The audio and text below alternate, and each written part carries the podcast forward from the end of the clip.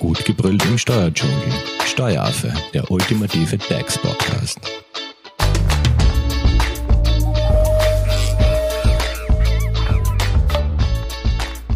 Hallo und herzlich willkommen beim Steueraffen und beim zweiten Teil zum Thema Förderungen.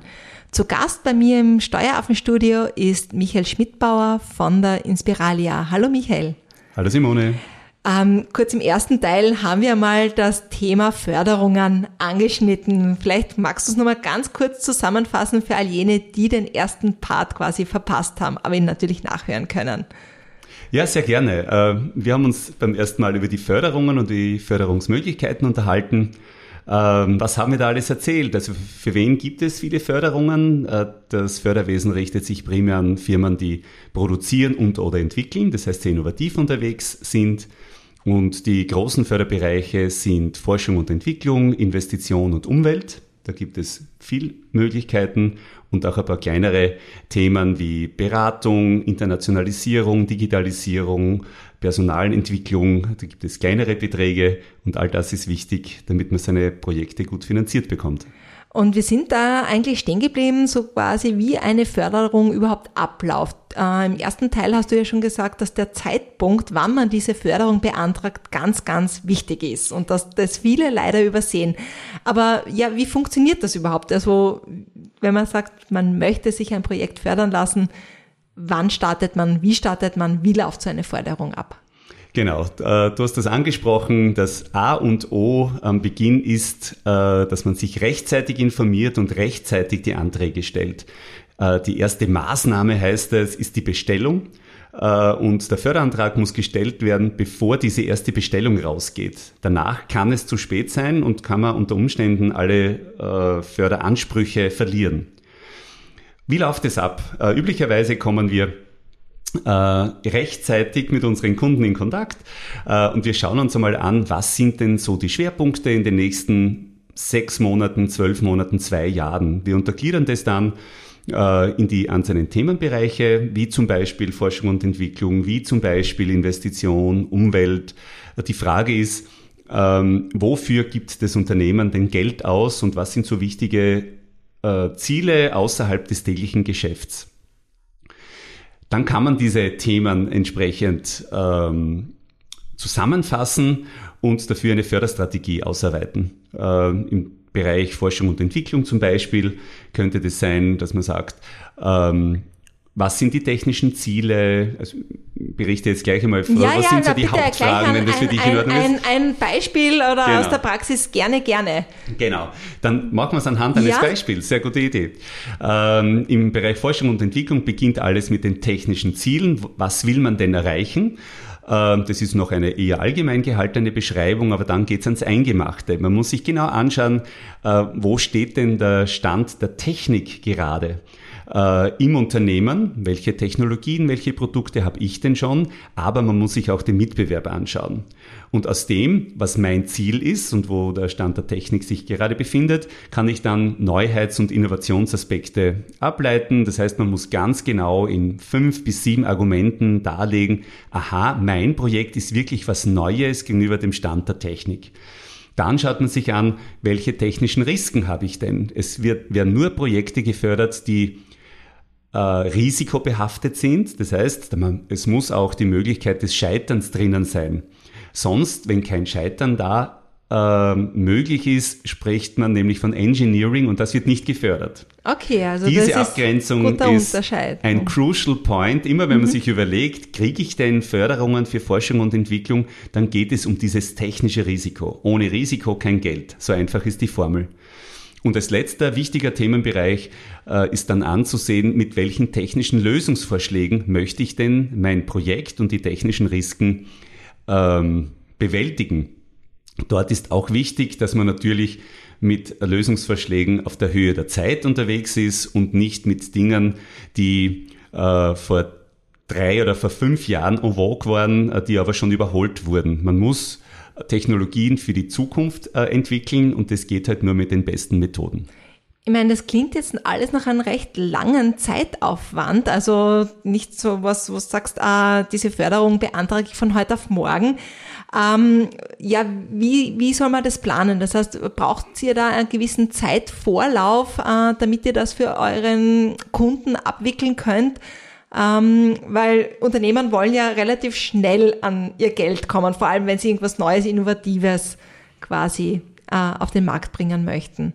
Das Gen heißt, wie, wie schaut da die Planung, diese Vorlaufzeit aus? Genau, das Thema Geschwindigkeit äh, diskutieren wir sehr, sehr regelmäßig und es geht nicht schnell. Das muss man ganz eindeutig sagen. Äh, es beginnt eben mit dieser Validierungsphase. Äh, es geht immer nur gemeinsam mit dem Kunden und mit uns. Wir sind die Programmspezialisten, wenn man so möchte. Wir wissen genau, was braucht der Fördergeber, damit er den Daumen hoch zeigen kann.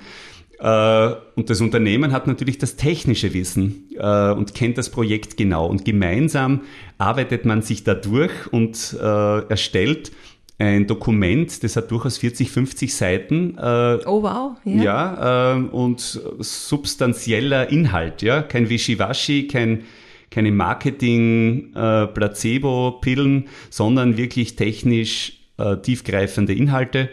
Und das geht nicht von heute auf morgen unser Rekord war, dass wir so ein Projekt einmal in drei Tagen äh, ja, errichtet haben. Mhm. Äh, das war eine lustige Erinnerung. Äh, da habe ich den, Ansprech, den technischen Ansprechpartner des Unternehmens und unseren Projektmitarbeiter quasi in einen Besprechungsraum eingesperrt. Unser Gänsefüßchen bitte. Äh, ihr geht's erst da raus, wenn das alles erledigt ist und der, der Auftraggeber musste natürlich da sein, um für Rück, Rückfragen äh, verfügbar zu sein. Und die haben es geschafft, in drei Tagen den Förderantrag rauszustampfen äh, der dann bewilligt wurde und, war, und konnte dann noch später am Markt sehr erfolgreich umgesetzt werden. Also wirklich ein Erfolg auf allen Linien. Ja, Wahnsinn, Wahnsinn. Aber prinzipiell, ähm, wenn du sagst, ähm, muss man jetzt schon wissen, mit welchen Förderungen man zu dir kommen möchte, also oder was man sich fördern lassen möchte, weil ich sage mal so, ähm, ja, bei den ganzen Förderdschungel verliert man ja schneller mal den Überblick. Das heißt, wenn jetzt da ein Unternehmer ein cooles Projekt hat, wo er sagt, eventuell, ich weiß ja nicht, ob es da eine Förderung gibt oder nicht, aber da ist einmal der erste Weg, dass man zu dir kommt und du checkst quasi einmal, welche Förderungen überhaupt möglich wären, oder? Genau. Ähm du hast gesagt, den Dschungel. Äh, den Förderdschungel, den genau. Den Förderdschungel, ich wurde mal als Tarzan im Förderdschungel benannt, äh, schon einige Zeit her. äh, aber das, das Bild spricht für sich. Ja. Wir müssen die Lianen beseitigen mit dem großen Buschmesser, damit der Weg äh, möglichst schnurstracks zu den Fördertöpfen führt. Aber ja, genau so ist es. Äh, man muss nicht wissen, welche Förderung äh, wichtig ist, dass man weiß, welche Projekte man starten möchte. Ähm, das kann nur der Unternehmer einbringen und wir schauen dann, welche Möglichkeiten gibt's. Wir sprechen da von einem sogenannten Fördermix. Das mhm. heißt, äh, ich kann teilweise verschiedene Förderungen auf der Länderebene oder auf der Bundesebene kombinieren. Manche kann ich nicht kombinieren. Äh, und unsere Aufgabe ist es, genau für das Vorhaben, das der Unternehmer äh, starten möchte, die optimale Förderung zusammenzustellen und dann noch abzuwickeln.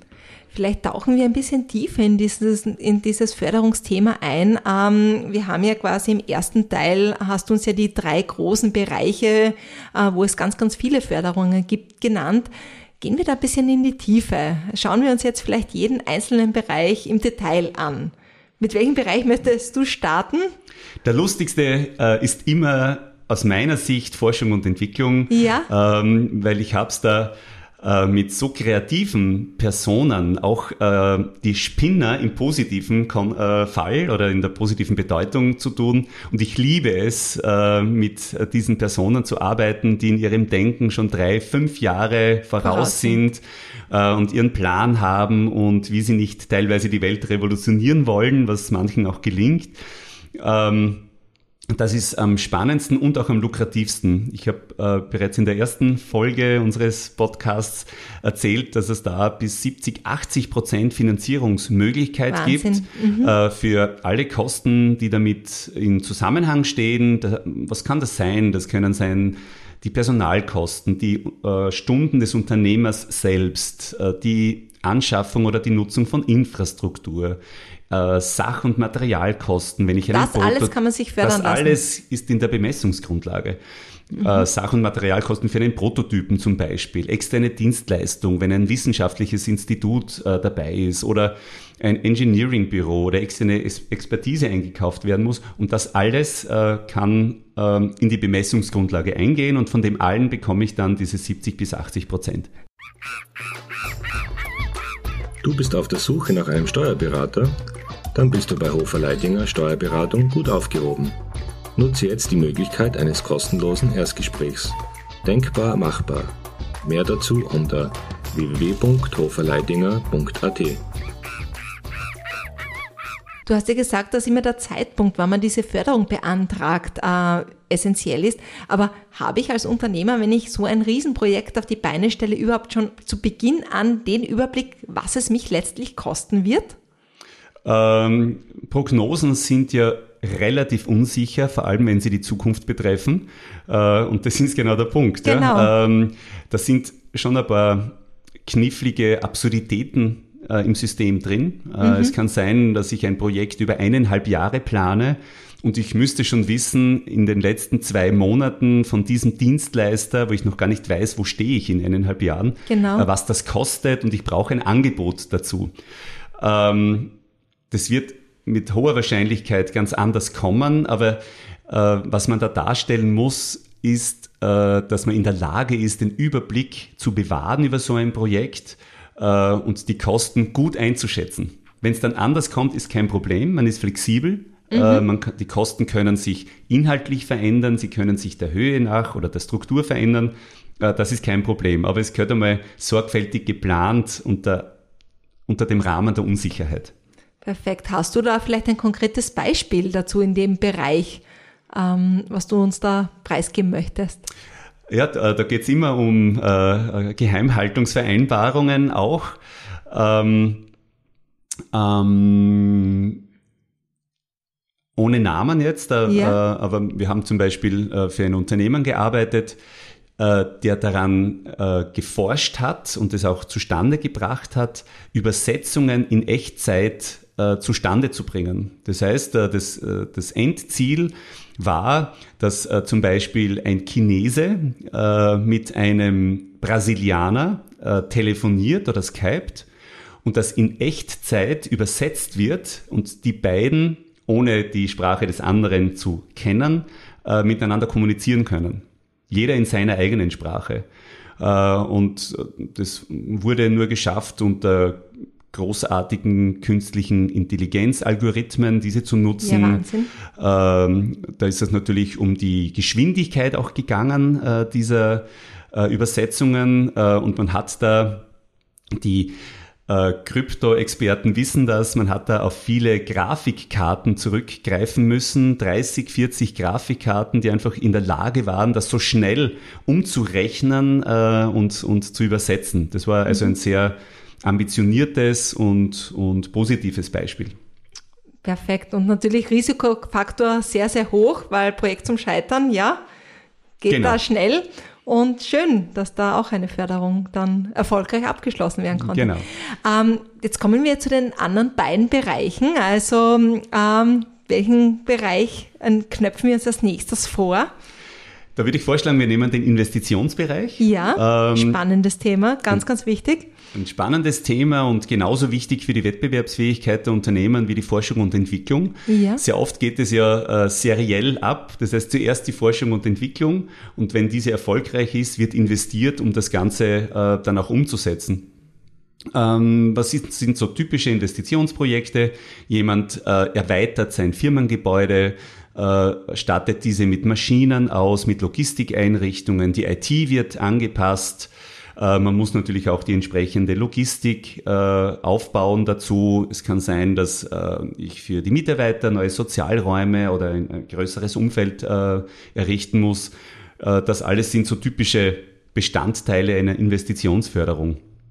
Dort ist leider so, dass in jedem Bundesland in Österreich andere Rahmenbedingungen herrschen. Also es gibt nicht überall gleich viel Geld. Exakt. Also es gibt nicht in jedem Bundesland gleich viel Geld und es gibt auch, wenn wir die Steiermark hernehmen, äh, in, nicht in jedem Bezirk gleich viel Geld. Also so unterschiedlich, Wahnsinn. Sehr unterschiedlich.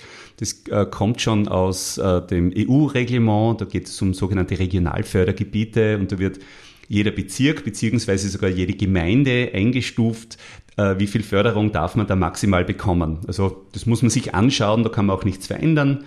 Äh, aber auch jedes Bundesland hat andere äh, Richtlinien. In Salzburg zum Beispiel gibt es überhaupt keine Landesförderung. In der Steiermark funktioniert es ausgezeichnet. Ähm, äh, Oberösterreich kann gut sein, kann nicht gut sein, Niederösterreich mhm. ebenso. Also man muss sich immer die Gegebenheiten am Investitionsstandort ansehen und vor der ersten Bestellung den Antrag stellen. Auch hier, Auch Zeit, hier Zeitpunkt der ist immer wichtig. Man muss das gebetsmühlenartig wiederholen, ja. Und der dritte Bereich, den wir natürlich auch noch beleuchten wollen, was wäre da wichtig oder äh, förderbar? Das ist der Umweltbereich. Der ist natürlich für uns alle extrem wichtig. Es geht darum, äh, CO2 zu senken. Es geht darum, Nachhaltigkeit im Umgang mit unseren Ressourcen ähm, zu unterstützen und zu fördern. Ähm, da wird unterschieden in, de, in so äh, Abteilungen, wenn man möchte. Am Anfang Energiegewinnung, da kann man die Photovoltaik oder Biomasseheizungen oder Wärmepumpen nennen. Das zweite ist Energieeffizienz. Äh, denken wir an die thermische Sanierung alter Gebäude oder Wärmerückgewinnungen, wenn äh, die Abwärme von Maschinen nicht einfach verpufft, sondern das wieder rückgeführt werden kann. Es geht darum, Wasser, Luft oder Lärm äh, optimal zu agieren. Also unterm Strich nahezu jedes Projekt, das gute ökologische Auswirkungen zeigt, kann gefördert werden mit 30 Prozent im Schnitt, kann ein bisschen mehr, mhm. kann ein bisschen weniger sein. Ähm, und wenn ich den Förderantrag vor der ersten Bestellung äh, einbringe, dann habe ich meine Rechte gesichert. Ja. Äh, das heißt, ähm, auch in diesen Bereichen ganz, ganz viel möglich.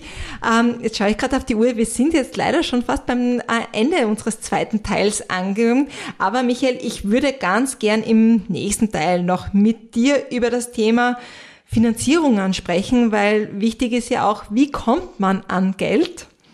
Und wir hätten noch die EU-Förderungen offen. Das heißt, wenn ihr zu dem Thema ähm, mehr hören wollt von unserem Studiogast Michael Schmidbauer, dann hört euch auch den dritten Teil an, der nächsten Donnerstag erscheint. Ähm, Michael, wenn es jetzt zu den äh, Förderungen, die du uns jetzt gerade genannt hast, zu den großen Bereichen Fragen gibt, wie erreicht man dich jetzt am besten? Einfach reinschauen unter www.inspiralia.at oder noch schneller anrufen 0316 dreimal die 23. Perfekt. Und wenn ihr Fragen habt an Michael, wir leiten diese auch gern weiter. Kontaktiert uns einfach unter hello at steueraffe.at oder über unsere Social Media Kanäle. Vielen Dank an dich, Michael, und danke euch fürs Zuhören. Tschüss. Das war Steueraffe. Wenn ihr noch Fragen, Wünsche oder Anregungen habt, Nutzt die Social Media Kanäle. Den Steueraffen findet ihr auf Facebook und auf Instagram. Hinterlasst einfach ein Like oder einen Kommentar. Und wenn ihr keine Podcast-Folge mehr verpassen wollt, dann abonniert den Steueraffen in eurer favorisierten Podcast-App. Weitere Infos findet ihr auch unter www.steueraffe.at. Vielen Dank fürs Zuhören, bis zum nächsten Mal, wenn es wieder heißt, gut gebrüllt im Steuerdschungel.